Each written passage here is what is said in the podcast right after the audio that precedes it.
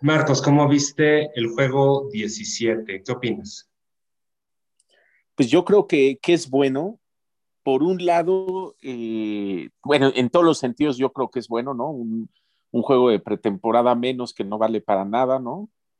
Este, honestamente, es decir, nadie los ve desde el punto de vista comercial, eh, pues no generan gran cosa y pues es una especie de entrenamiento, pero a medias, porque además en el último juego de pretemporada, pues ya más bien te reservas, te cuidas para no, no presión ahí o incluso no mostrar de más en cuanto a temas de estrategia. Y pues claramente para temas comerciales, pues es buenísimo. Eh, para los fans de la NFL, pues un juego más, bueno, es este, una semana más de felicidad, definitivamente.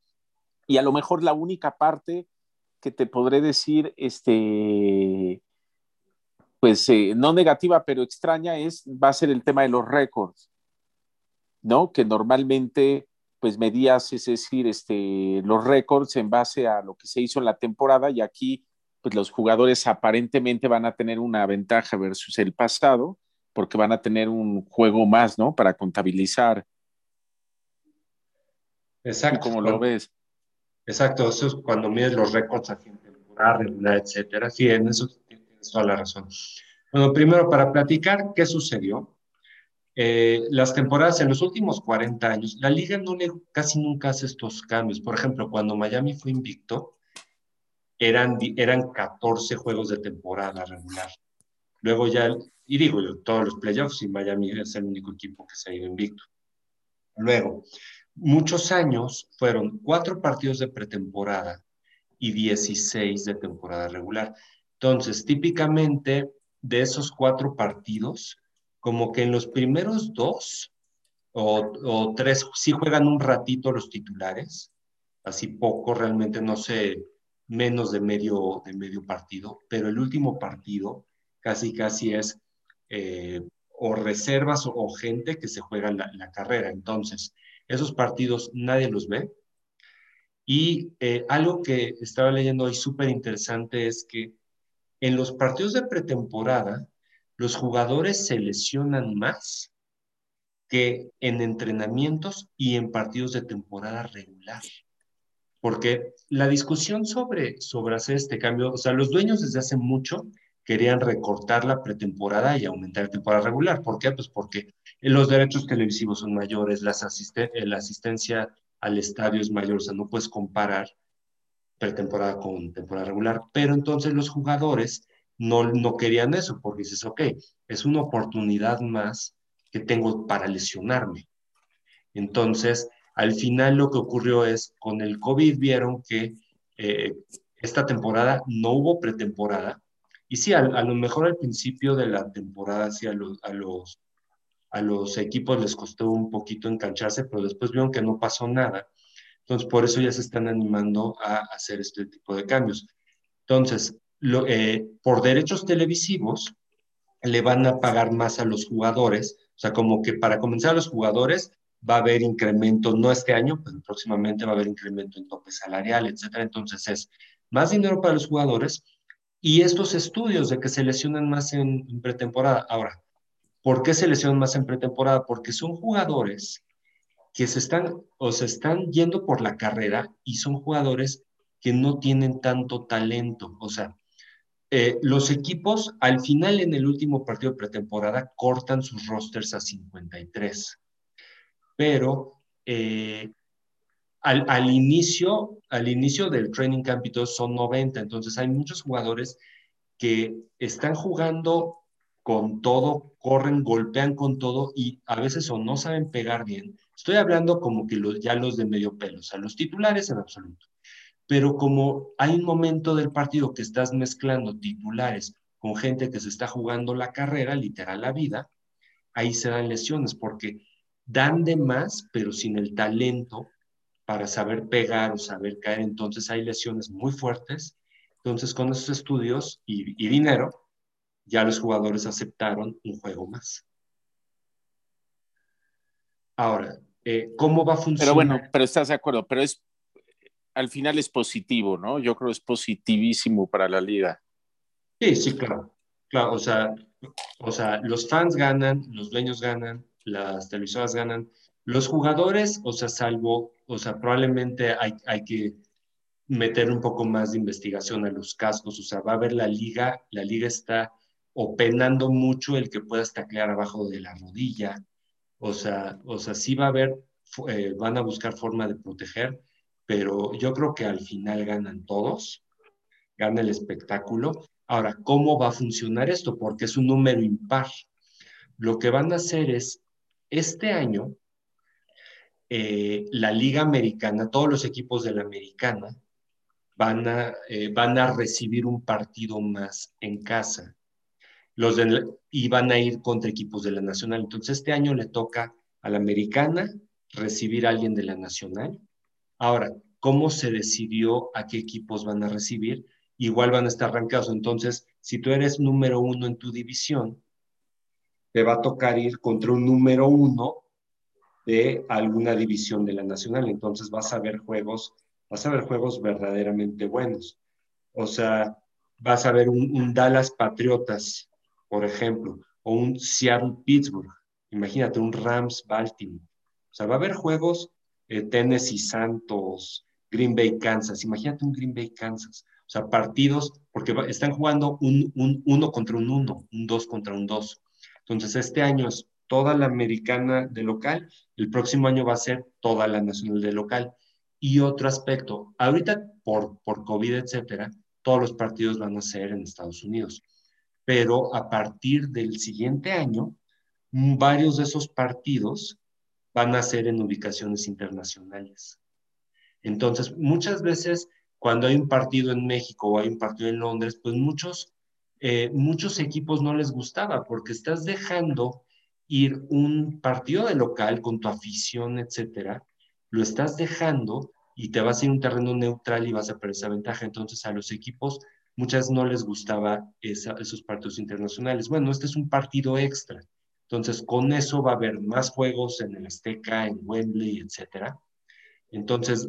Y se compensa ahí, ¿no? Ajá. Y, y entonces la liga empieza a crecer. O sea, el mercado número uno obviamente es Estados Unidos, el mercado número dos es México. Bueno, ¿cómo le vas a hacer para crecer, por ejemplo, el mercado en Alemania? Pues imagínate un partido en Múnich, por decir, o un partido en Tokio, no sé. Entonces, con eso empiezas a expandir la liga, con eso expandes el revenue televisivo, eh, la venta de, playeras, o sea, de aquí a 10 años, a lo mejor vas a duplicar los revenues en merchandise y en derecho televisivo. ¿Por qué? Porque les vas a llevar, imagínate un juego en Barcelona, ¿no? O sea, que tienes grandes estadios, ahora tienes que empezar a crecer la, afición. Un partido no te da para eso, pero imagínate un partido en Barcelona, un día, un año sí, un año no. Bueno, ya empiezas a crear una base, por ejemplo. Oye, y pasando, este, ¿qué otra noticia? Por ahí hubo algún otro tema, ¿no? ¿Alguna otra noticia? está el, tema de los 17 juegos, está el tema del posible, ¿no? Este calendario. Eh, afuera se especula mucho que ahora sí los Dolphins vienen este año a, a la Azteca. Bueno, este no. ¿Y qué más para cerrar este podcast? O sea, este año yo creo que no. Bueno, los Dolphins siguen insistiendo, ¿eh? O sea, habrá que ver. Me refiero en redes sociales. Bueno, pero hay que ver. de las redes oficiales, ¿eh? de los Dolphins, de los Dolphins en español. Bueno, es, bueno, habría que ver. Yo este año no espero juegos afuera de Estados Unidos por, por COVID. O sea, eh, pero... es lo lógico, ¿no? Pero, pero ve a saber. Es decir, porque si hay especulaciones, pero yo creería, y tú tienes toda la razón, que es lo lógico. Ah, y la última noticia que yo creo vale la pena comentar lo que el tema de, de las los estadios. Ah, este sí. O, sea, hoy, hubo junta por Zoom de los dueños. Eh, se decidió todo esto, etcétera, etcétera.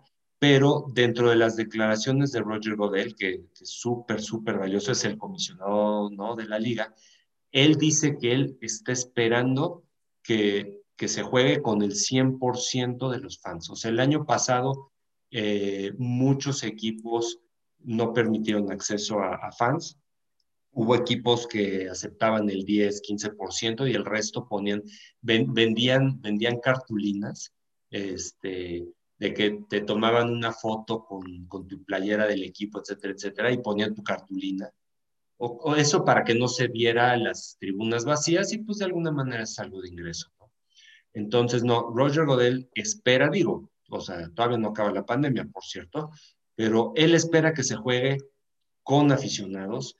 O sea, eh, eh, Biden espera eh, probablemente para el 4 de julio, que es Día de la Independencia, probablemente para ese entonces ya tener vacunada la población. A lo mejor hacen un esquema como de pasaportes, ¿no? O sea, de, muy bien, quieres tener acceso a, eventos como conciertos o partidos de fútbol americano, muy bien, tienes que mostrar un pasaporte de dos vacunas.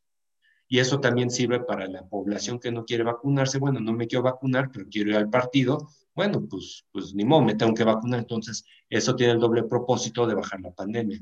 Entonces, yo esperaría, y, y a lo mejor para ese entonces, o sea, estás hablando de medio año, para ese entonces a lo mejor se incrementa, la, se mejora la tecnología en pruebas rápidas, ¿no? Entonces, a lo mejor ahí mismo en el estadio te hacen la prueba rápida, muestras tus dos vacunas y listo. ¿Y, y quién gana? Ganan todos, o sea, los equipos, porque otra vez, o sea, la venta de cervezas, hochos y boletos, eh, los fans eh, ganamos porque sí, vemos todos los partidos en la tele, pero no es lo mismo estar en el estadio.